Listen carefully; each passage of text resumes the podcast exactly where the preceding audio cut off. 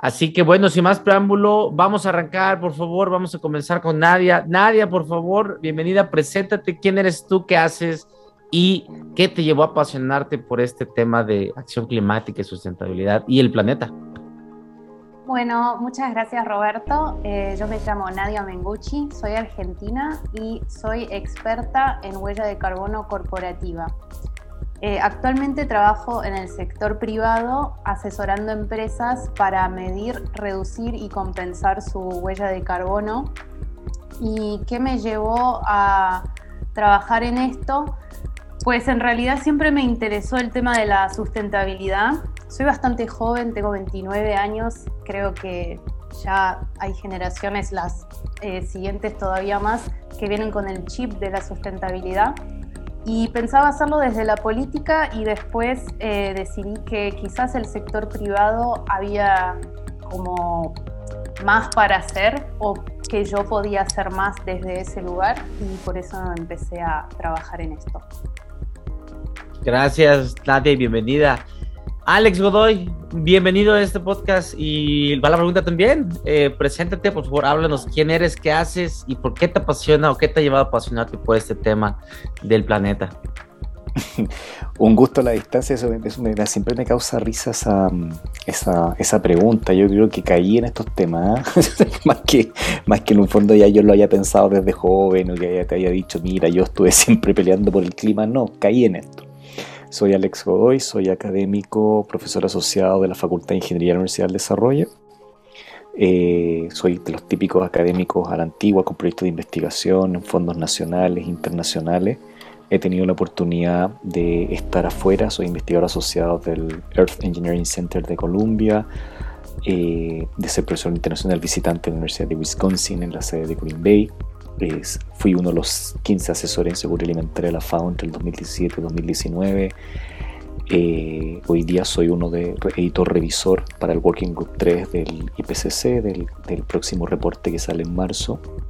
Además soy autor del próximo capítulo del Geo for Business, What's the Main Circular Economy for Business, eh, parte del miembro, comité miembro editorial internacional que está trabajando con la ISO en la definición de la norma de economía circular 59004 y eh, miembro de la Global Young Academy que es la, red internacional de, jóvenes científicos, el ICARRI, porque con 40 años uno no es tan, no es tan joven. Eso me dedico a la investigación, eh, a la intersección entre ingeniería y políticas públicas, asociado en términos de desarrollo sostenible, y me dedico a análisis de flujo de materiales, como análisis de ciclo de vida, estimando de que cuando la gente te dice esto es sustentable, bueno, veamos cuánto veamos cuánto. Y en eso me dedico. Entonces, para mí, el tema de la huella de carbono, flujos de materiales, como parte, parte del ruedo. Y me dedico a esto porque al final siempre he pensado de que los ingenieros fuimos los causantes del cambio climático al inventar la máquina a vapor que extraía energía termoquímica a partir del carbón y los combustibles fósiles, los transferíamos el calor al vapor y el vapor movía la turbina. Y hoy día también creo que tenemos las grandes herramientas tecnológicas para poder reducir esas emisiones. Así que aquí estoy, gracias por la invitación, te pido disculpas por no haber estado el miércoles pasado eh, y, gracias por haberme aceptado este miércoles y compartir eh, este podcast con, con, mi colega eh, en línea, con Nadia. Gracias Alex y Nadia. Pues bueno, qué presentación y qué lujo tenerlos con nosotros. Este podcast, como les digo, va a esa comunidad eh, que quiere información profesional, fiable, pero también a, la vez sin ese bullshit, sin ese a veces formalidad o a veces lo políticamente correcto, lo cual lógicamente no le quita lo, profesional a nuestras charlas. Queremos abordarla también desde un, punto de vista eh, más eh, crítico también. Y diciendo esto, la primera pregunta que quiero lanzarles es, ¿cuál ha sido esa onda expansiva de shock que ha provocado el último informe del IPCC. Sabemos que todo el mundo está hablando de él.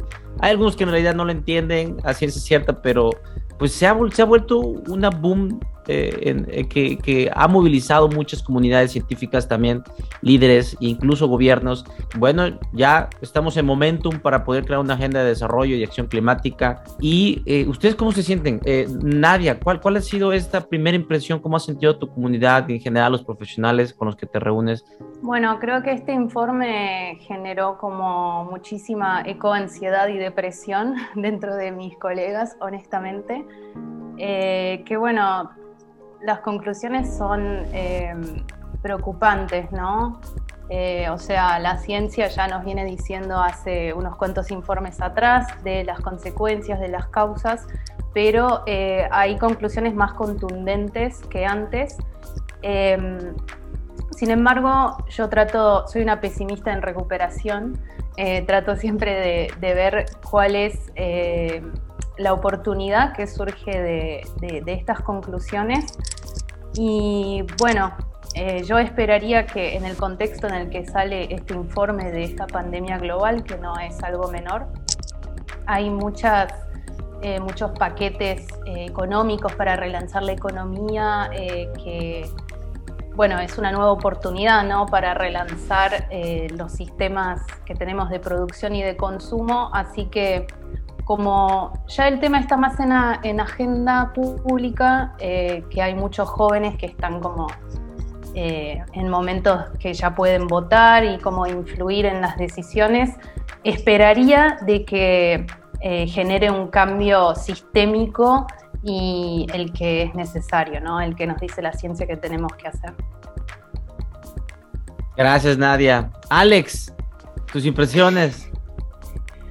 Em, a ver, yo fíjate que creo que em, tengo dos impresiones, una como, como incumbente y una, y una impresión como, como ciudadano común.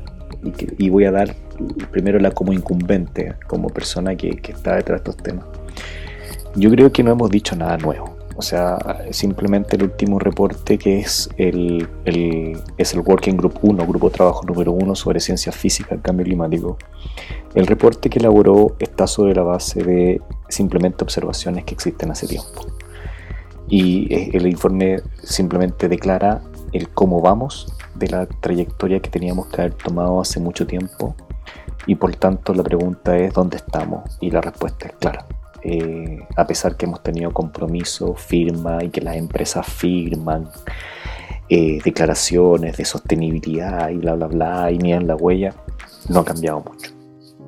De hecho, el, mejor escenario es 1,5 grados, que es el que se comprometió a París, o sea, no lo estamos evitando. Por lo tanto, y, lo que es la, la también me parece que yo comparto con nadie. Ahora todo el mundo está como econcioso, pero en realidad es una boludez, como dicen mis colegas argentinos. ¿Y por qué una boludez? Porque es simplemente hoy día darse cuenta de algo que veníamos diciendo hace más de 20 años. Que teníamos los mapas, si tú revisas los mapas de cambio climático, temperatura, esto se dijo, es como, es como cuando te dicen, eh, mira, si tú fumas, te puede producir cáncer. Y, de repente te dice, churro, estás tosiendo, hoy me están haciendo unos exámenes porque puedo tener cáncer. Bueno, si te lo dijimos hace 20 años. Entonces en ese sentido como científico un poco molesto, un molesto por porque lo hemos dicho hasta el cansancio, la evidencia muestra que, que no avanzamos, y, que en realidad tenemos que hacer algo ahora porque la trayectoria en la cual estamos obviamente ni siquiera se acerca a lo que está París, eso es lo que dijo el último informe. Y como ciudadano me, produce un poco la paradoja de, de preguntas si estamos escogiendo o le estamos exigiendo a nuestros líderes lo que tenemos que exigirle. Y creo que ahí no estamos, no estamos anotando puntos ni no estamos atando cabos tampoco, porque nosotros deberíamos pensar de que si los ecosistemas colapsan producto del cambio climático, los sistemas productivos que convierten las materias primas o los, los servicios ecosistémicos de provisión en bienes y servicios también colapsan. Y eso al final hace que la vida y los costos sean más altos y al final eso puede llevar a problemas de inestabilidad en, en cualquier régimen, sea democrático, autoritario, al final inestabilidad política, preciso, precisamente de esos problemas de escasez hídrica, de aumento de precios de los productos, de que la vida va a ser más cara y en escenarios donde el ingreso no está distribuido de forma equitativa, esos problemas se exacerban. Si tú me preguntas, yo no soy tan optimista como nadie. No creo que tengamos la oportunidad. Creo que si no nos ponemos a trabajar ahora, eh, no tenemos mucho que hacer. Y creo que el llamado es precisamente de urgencia. Ya dejémonos de palabras lindas, de, decir no, esto tenemos que verlo como una oportunidad porque tenemos 20 años diciendo lo mismo, 20 años están diciendo que esto es una oportunidad y en realidad no es así. La evidencia es tácita, los indicadores son malos, tenemos que trabajar sobre ello y pedirles. Ya no es el esfuerzo a todos, sino decir que todos somos iguales y todos somos responsables por el cambio climático, pero hoy día hay unos más responsables que otros. Y para mí los responsables son quienes hoy día están en tomas de en, posiciones dentro de puestos de poder en gobierno, ONG, industria, academia, en que tenemos que ser majaderos en que esto tiene que cambiar. ¡Wow! Fíjate que con, con tu intervención me, me, das material para poder refrasearte en varios posts que serían bastante eh, buenos. ¿eh? Eh, wow, me, me, quedo con varias frases, sin embargo, eh, me encantó esta parte de la intersección entre liderazgo, el liderazgo que necesitamos ya y la urgencia que lo merita, y las acciones que se están tomando. Y esto lo digo y bueno, hablando más de esta ola expansiva a partir del reporte, porque, bueno, pues al final tú lo dices bien, ¿no? No es algo nuevo a nivel contenido este reporte, pero definitivamente es algo nuevo a nivel mainstream, a nivel impacto. Eh, y hablando específicamente de Latinoamérica, bueno, hoy vemos, de, hecho, hoy hubo un conversatorio de alto nivel entre gobiernos de Argentina y Colombia y otros países de Sudamérica sobre acción climática, ¿no? Y qué medidas se van a tomar. Eh, Costa Rica también ya está, está eh, tomando también liderazgo en cuanto a, tener políticas un poquito más agresivas y más ambiciosas sobre su prometida eh, carbono neutralidad. El gobierno de México también está ya también convocando a un diálogo para poder eh, ver eh, infraestructura también de eh, sustentable, aunque bueno, eso es ya políticamente, ya el, eso es lo mediático, lo papel todavía no se sabe. Y bueno, Argentina también, ¿no? Que hablando de, sobre este convocatoria fue convocado por el gobierno de Argentina y incluso algunos debates públicos en Colombia están llamando a ser un frente común que pueda ir junto a, rumbo a la COP. Entonces, bueno, la pregunta va a la siguiente. Nadia, ¿qué, ¿has visto este, que este shift de liderazgo está cambiando? Y si crees que los demás sectores como la, la ONG, eh, la academia, científicos y iniciativa privada están también montándose y eh, entendiendo esta gran urgencia de colaboración que se necesita? Bueno, hoy estuve viendo la cumbre esta de alto nivel. Eh, escuché a mi presidente describir un país ideal eh, que claramente está en total contradicción con lo que hace el gobierno, lo cual genera muchísima frustración. Em, con, bueno, eh, exploración de petróleo, subsidio al carbón, al fracking eh, proyectos de megafactorías de cerdo con potencial pandémico. Pero bueno, ¿qué podemos esperar de una cumbre de, alto nivel político? En general eh, se quedan con lindas declaraciones eh, para hacer política, ¿no? Básicamente, no muchas acciones. Y bueno, yo creo, por lo menos en, en Argentina, yo veo como un shift en el liderazgo, como decís, por lo menos desde el sector privado, desde mi experiencia personal como consultora en huella de carbono, eh, mi trabajo es relativamente fácil en el sentido que jamás salí a buscar clientes.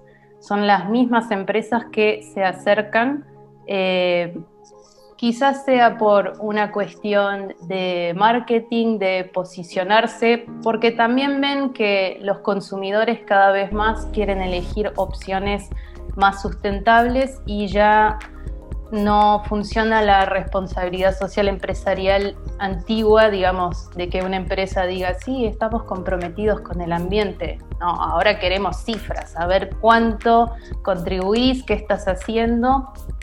Em, así que en ese sentido creo que se viene dando. Eh, aún no hay un marco legal claro, eh, pero sí se puede sentir por lo menos desde eh, los consumidores y también desde el sector privado. Después, desde las políticas públicas, todavía hay muchísimo que hacer. Gracias, Nadia. Alex, ¿cómo ves este cambio de, liderazgo, este momentum que ha dado este reporte del IPC y todo, lógicamente, eh, el catastrofismo, optimismo y a la vez eh, nuevos eh, planes, etcétera, se está ocupando para en realidad movilizar una acción o como dice Nadia, eh, puede ser incluso contradictorio lo que se está planteando y lo que se está haciendo realmente. Hay un frente común, ves a la oposición incluso en algunos países que pueda eh, tener una, mejor propuesta y que pueda estar impulsando también esta acción. A ver, la, es difícil tu pregunta, Roberto, porque eh, esta es una opinión personal completamente. en temas de el COVID, por ejemplo, la, pandemia ha, golpeado fuertemente a los países en términos económicos, y eso no lo podemos obviar.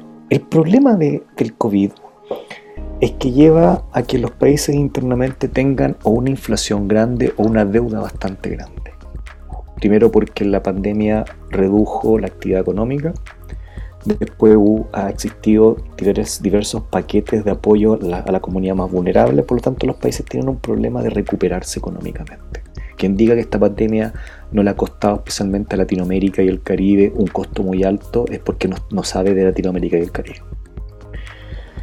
Dicho eso, eh, la clase política vive de votos, entonces son lo que estamos viendo es que parte de la recuperación económica de los países va a ser echar mano a fuentes de combustibles fósiles, que es precisamente lo que tenemos que alejarnos. Y es porque hoy están a mano, porque es barato, porque el hidrógeno verde es caro, porque el hidrógeno producirlo no, no, funciona en otras partes, porque no podemos pensar en gastar y además hacer un mundo sostenible. Es el argumento es como un trade-off, es como cuando es una es cuando tú tienes que decir, bueno, eh, si yo quiero eh, cambiar mi forma de vida, a lo mejor tengo que invertir más en esto y eso significa una toma de decisiones. Y cuando obviamente la reelección, la, política se basa en la reelección de sus integrantes para la próxima elección, muchas veces es más fácil solucionar problemas de ese tipo que problemas de largo plazo y que a lo mejor son lejos más impopulares. Partamos por eso. Lo mismo que las organizaciones. Las organizaciones hoy día han tenido un, impacto económico, las relaciones privadas han tenido un impacto económico enorme en, con la contribución de la demanda por lo tanto, en un fondo, la reducción de costos es lo que manda y esa reducción de costos puede tomar diversas formas. Dicho eso, obviamente, si tú quieres transitar a un, mundo más resiliente, lo que, lo que requerimos es precisamente liderazgo. Pero ese liderazgo tiene costo. Y la pregunta es, ya un poco más el ser humano, Roberto y Nadia, ¿ese acaso el ser humano tiene esa capacidad de, de poder decir esto me va a tener un costo en términos personales, el que yo tome una decisión que puede ser anecdóticamente buena para el medio ambiente, pero me retrasa esa actividad económica al corto plazo que yo pueda tomar totalmente decidirlo y eso está en juego en la próxima COP. Está en juego el, cuánto va a ser el costo de recuperación versus lo que tengo que invertir y creo que las lógicas entre una y otra son completamente distintas. Entonces, como no, sigamos esperando acá hay que solucionar problemas urgentes que la economía, después veamos el medio ambiente. Y siempre ha primado eso. El problema es que cada vez los eventos que tú nombraste nos están golpeando la puerta y las pérdidas económicas en puntos del PIB, producto de lluvias intensas, de catástrofes naturales, cada vez cobran incluso más, más más costos en términos del Producto Interno Bruto. Entonces, lo que no estamos haciendo es entender que los costos del cambio climático están haciendo que hoy día sea incluso más caro producir y más caro para cada uno de los países y que al final el, solucionar problemas al corto plazo nos va a llevar grandes problemas a largo plazo que ya estamos pagando hoy día. Pero esa racionalidad compleja, compleja cuando depende tu voto o cuando depende tu cargo en una empresa y en tu empresa el directorio te pide que tú tienes que crecer un 10% de ser tu utilidad. Entonces las fuerzas conductoras de los sistemas, del modelo económico, los sistemas económicos que hemos visto no funcionan con las mismas lógicas para combatir el cambio climático. Y eso mismo hace que hoy día se requieran liderazgos. Y me cuesta ver liderazgo de ese tipo que estén. Liderazgo significa que está dispuesto a morir. Eso significa ser líder. De personas que estén dispuestas a morir por cambiar el destino de todos los seres humanos. Gracias, Alex. Lo dijiste muy bien. Eh, el liderazgo eh, todavía no es visible eh, a como la, emergencia lo, necesita. Y en anteriores conversaciones hemos tenido ya este, tipo de discusiones acerca de el cuál es el costo de la inacción. Hoy en día, como tú dices, el costo de los desastres naturales está, está mermando todas las finanzas públicas, en donde la pandemia todavía no ve fin en cuanto a la extracción eh, y crisis económica. Una de las grandes propuestas que también se ha tocado en este espacio es exactamente plantear y ver a la región no solo a nivel internacional en una política económica como, eh, como lo ha hecho Costa Rica y ha sido un referente a nivel eh, mundial, sino también ir cambiando este, este tipo de liderazgo eh, a, un, a, uno de prestación de servicios ambientales a, nivel global. Como tú lo sabes, bueno, Latinoamérica no es un gran eh, contribuyente a las emisiones, pero sí es un gran eh, prestador de servicios ambientales. Y esta pelea que, tú dices o este, esta falta de, de, intersección entre recuperación económica y este, ah, estos servicios ambientales, o más bien la alineación que se tiene con el medio ambiente, sigue sin mermar también en la, en, la, en la, parte pública, en el liderazgo político. Y bueno, haciendo eh, esto, eh, Nadia, ¿cuáles son tus, tus, impresiones acerca de cuál crees que ah, ha sido el papel que le ha faltado también a la, a la iniciativa privada en tu caso?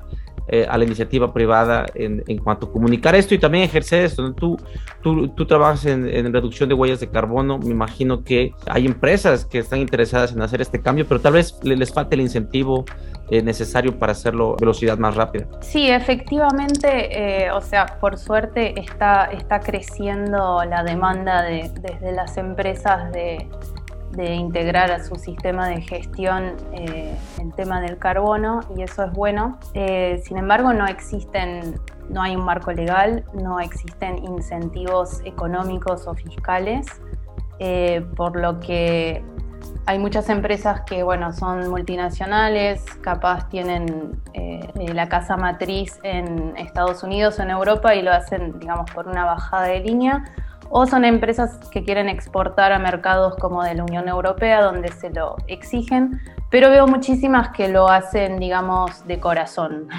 que me dicen es que tengo hijos, estoy preocupado por el futuro y quiero hacer algo desde mi lugar y desde mi actividad profesional. Pero se ve muchísimo greenwashing, no te voy a mentir, como que ven esta herramienta de la huella de carbono no como una herramienta ni un sistema de gestión, sino como eh, un check que tienen que hacer para eh, verse mejor y que, eh, por ejemplo, no, no, son muy ambiciosos con el alcance de su medición, no, no, tratan de influir en su cadena de valor, en lo que se llama el alcance 3 de un inventario, y que no apuestan a, digamos, ponerse metas de reducción, sino más bien a la compensación y hablando de compensación, eh, apuntan a las opciones más baratas que podés comprar eh, online con tu tarjeta de crédito en 10 minutos eh, y no tanto pensar en un impacto local tangible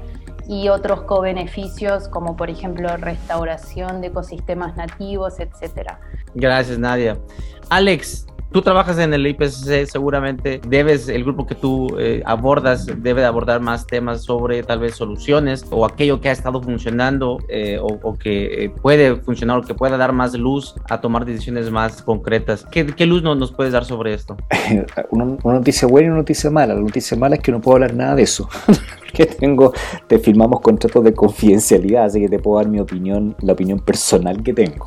Vale, ese, es que te pido, pido mil disculpas porque obviamente, claro, el, Working Group 3 tiene que ver con incentivos, con política, etcétera, del cual no puedo hablar. Eh, no puedo hablar desde la evidencia, pero sí puedo hablar desde mi opinión personal y en mi opinión yo creo que tenemos que dejar de pensar de que esto va a cambiar con una economía de incentivos. O sea, si uno se remonta a la literatura, el, el libro Samuelson, que es el típico clásico libro de economía, el primer libro, una economía 1, ¿ya? 1948 eh, Samuelson nunca tenía la palabra incentivo. La economía de los incentivos se crea un poco de la mano de la, de la economía del comportamiento por ahí por la época de los 90, Roberto.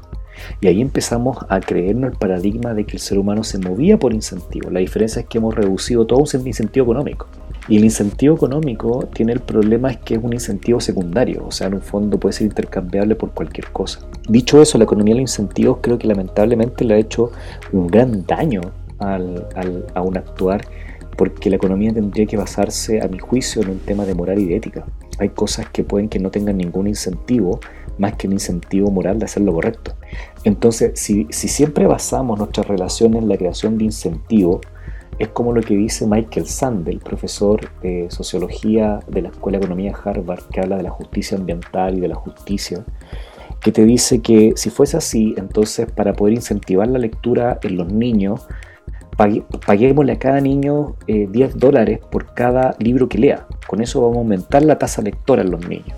Por supuesto, pero, pero ese incentivo hace que los niños lean más y de hecho está demostrado el experimento de que leen más y mejoran el léxico, pero lamentablemente desvirtúa el objeto transado, que es en un fondo el amor, el amor por la lectura. Y lo que es peor, una vez que tú retiras el incentivo, el, joven eh, no ama la lectura, sino que simplemente deja de leer. O sea, no agarra amor porque tú le estés pagando. Y, y el leer es prácticamente un acto de que a ti te interesa leer sobre ciertos tipos de temas y no otros. Dicho eso, lo que yo creo es que debemos borrar de una vez por todas la visión de que qué incentivos tenemos. El incentivo es simple, la subsistencia de, la, de nuestra especie en los próximos mil años. Es el incentivo. Si ese, no, si ese para las empresas y los gobiernos no es el suficiente incentivo, significa que estamos perdiendo el tiempo, cerramos este programa y nos vamos todos para la casa. Perdón, darle demasiado chileno para mis cosas. Dicho eso, eh, Roberto, yo creo que aquí el único incentivo que hay es un incentivo ético y de responsabilidad colaborativa con el que tenemos enfrente para poder hacer lo correcto en satisfacer nuestras necesidades, pero siempre pensando en dejar el, los ecosistemas eh, suficientemente aptos para que nuestras generaciones futuras sean capaces de eh, satisfacer sus propias necesidades. Si no pensamos de esa forma solidaria, que es decir, que yo que estoy en un sitio privilegio, prefiero que el otro gane para que también tenga privilegio, eh, estamos condenados como especie a la extinción, ¿no? porque somos torpes. Eh, creo eso. Creo que el único incentivo hoy día es la moral y la ética de pensar en las próximas generaciones de que tengan los mismos privilegios que nosotros hemos tenido hasta el día de hoy. Gracias, Ale. Claro, claro que, que entiendo eh, perfectamente tu punto de vista eh, sobre los incentivos, a pesar de que cuando eh, abordas esto con un tomador de decisión, sobre todo en el gobierno o en empresas e inversionistas, bueno, es, es difícil calar esta parte eh, cultural, ética y de responsabilidad como eh, intergeneracional. Es, es, muy difícil, es muy difícil eh, pasar este, este, exactamente este, este mensaje. Pero gracias por abordarlo, igual totalmente de acuerdo contigo. Esto merita totalmente responsabilidad personal con el planeta y con nosotros. Nadia, nos quedan otra, otras intervenciones más. va de nuevo, hoy no estamos abordando cuestiones técnicas, cuestiones más específicas, únicamente estamos hablando sobre impresiones generales sobre este reporte eh, y lógicamente impresiones generales sobre nuestra visión del mundo y Latinoamérica, las medidas que se están tomando a partir de la publicación de este reporte y eh, lo que se está abordando en la agenda pública. Así que Nadia, voy a dejar este, este espacio para porque tú puedes dar los últimos comentarios. ¿Cómo lo ves en el futuro? ¿Crees que, eh, bueno, dijiste que el gobierno Argentina no ha eh, hecho lo suficiente, pero al menos es un comienzo. Eh, ¿Cómo lo ves en, en Duro? ¿Crees que, va a haber mayor movilizaciones? ¿Puede tener una ambición más, más certera? Y no sé, me, gustaría pensar que sí, pero todo indica que no, digamos. Eh, los políticos argentinos no hay que creerles. Eh, han demostrado una y otra vez eh, prometer cosas que después no, cumplen. Así que mm, obviamente la sociedad civil cada vez se está movilizando más. Como decía acá, el movimiento de, jóvenes con cambio climático tomó una amplitud muy importante a partir de que, bueno, eh, Greta Thunberg empezó con sus movilizaciones Acá fue muy, muy liderado por eh, los veganos, eh, que medio se pusieron esa bandera y que, bueno, actualmente están un poco desviando el debate, entonces como que tiene más visibilidad, pero eh, nos estamos yendo un poco de foco eh, sin embargo, ahora tenemos unas elecciones legislativas en unos días y bueno, el voto joven es una gran parte del, electorado, así que si uno ve las propuestas de los candidatos son prácticamente que inexistentes, eh, hasta negadores del cambio climático que dicen que se trata de marxismo cultural o ese tipo de estupideces. Así que la verdad que no, no tengo muchísima esperanza. Eh, el panorama no se ve, no se ve muy bueno. Eh, me encantaría darte otra respuesta, pero la realidad es que mi impresión personal es que no creo que avance demasiado. Además tenemos un saldo de pobreza del 45%, algo así, entonces obviamente estos temas siempre pasan al segundo plano. Gracias Nadia. Alex, tú trabajas en el, en el grupo que eh, exactamente va, va, a estar más hablando sobre soluciones. Todo el mundo está esperando esto y ya también lo del eh, reporte de adaptación. Sí que, bueno, no nos adelante específicamente, pero sí eh, me gustaría saber qué esperas que tenga el impacto de, de este gran trabajo que han, que han hecho ustedes. fíjate que lo que yo espero es que mm, el primer reporte, como dijo Nadia, generó una ansiedad se viene un segundo reporte ahora que es cómo esos cambios han impactado socioeconómicamente. Por lo tanto, yo creo que este reporte que viene ahora en, noviembre debiera hacernos reflexionar. Eh, si el primero nos dejó ansiosos, el que se viene debiera eh, ser un informe que nos haga reflexionar lo, lo que debiera venir. Y en marzo, que es el, reporte sobre mitigación, o sea, cuán bien hemos hecho o no hemos hecho las cosas, debiera hacernos pasar de la reflexión a darnos cuenta de si lo que hemos hecho ha sido efectivo o no. Por lo tanto, creo que este reporte, el, el reporte de medición 6, debe ser un reporte que nos debiera hacer reflexionar a todos una autoevaluación de lo que hemos hecho bien y hemos hecho mal y que ojalá después de, marzo, producto de esa ansiedad, de esa visualización de los impactos y esa reflexión de que lo que hemos hecho, si lo hemos hecho muy bien o no, si hemos sido autoflagelantes o autocomplacientes, eh, tomar cartas en el asunto y cambiar. Eso es lo que yo espero. Gracias, gracias Alex. Buenísima, buenísima el mensaje. Y, diciendo esto, eh, ya para dar la última ronda de intervención, mucha audiencia que escucha este podcast, y de hecho ya estuvimos viendo los, los analytics, es gente eh, baby boomer, eh, late millennial, es decir, generación X. Básicamente son personas que no tienen esta movilización, como lo dice Nadia, esta generación Greta Thunberg, que pues se han informado muy bien, se han movilizado, ¿cierto? Eh, más bien son estas personas que quieren un contenido un poquito menos apasionado, un poquito más informativo. Así que, bueno, yo les pediría que si pueden compartir un último mensaje a esta audiencia que apenas está informando qué demonios es esta emergencia y, cómo pueden informarse mejor, ¿qué, mensaje le, darían? Nadia.